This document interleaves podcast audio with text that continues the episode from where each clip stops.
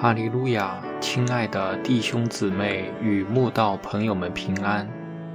今天我们要分享的是《日夜流淌心中的甘泉》这本书中六月十六日《苦难的炉》这篇灵粮。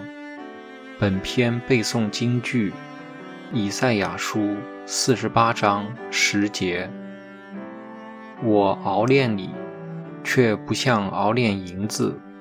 你在苦难的炉中，我拣选你。人生在世，谁不会遭逢苦难呢？特别是我们这些信主的人，神还会用苦难来熬炼我们，成为精金呢。只是因着神的怜悯恩慈，不会熬炼我们，像在熬炼银子一样。恐怕我们在苦难的炉中太苦太久，会因承受不住过多痛苦而失去盼望与信心。所以，神的儿女啊，不必害怕苦难之炉，那是进入天国之门的必受之苦。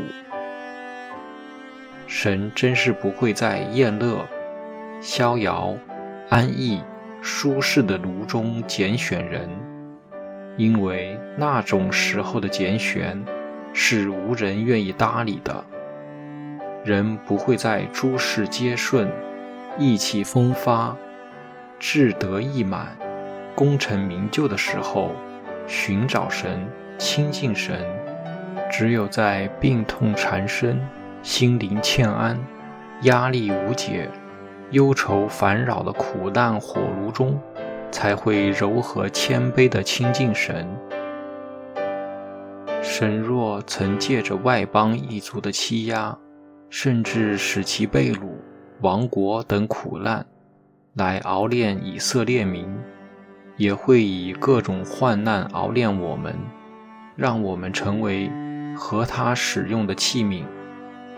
只是还不到像熬炼银子那样纯净的地步，神就会暂时松手，唯恐熬炼银子的高温会将我们融化烧毁。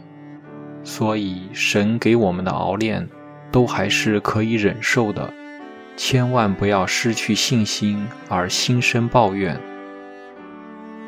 神的儿女呀，千万不要惧怕忧苦。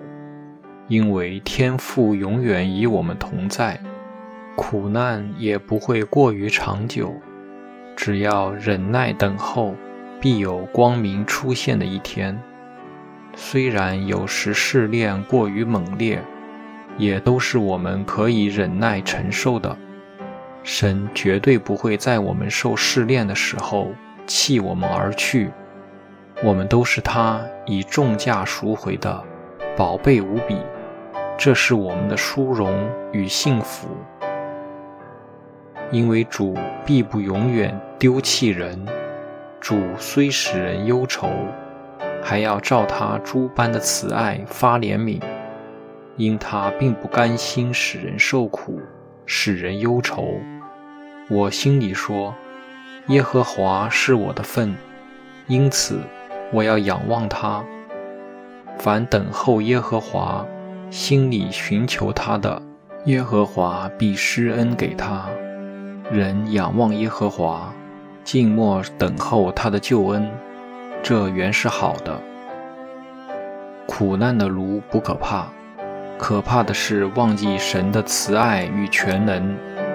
苦难的炉不可惧，可惧的是怀疑神的怜悯与信实。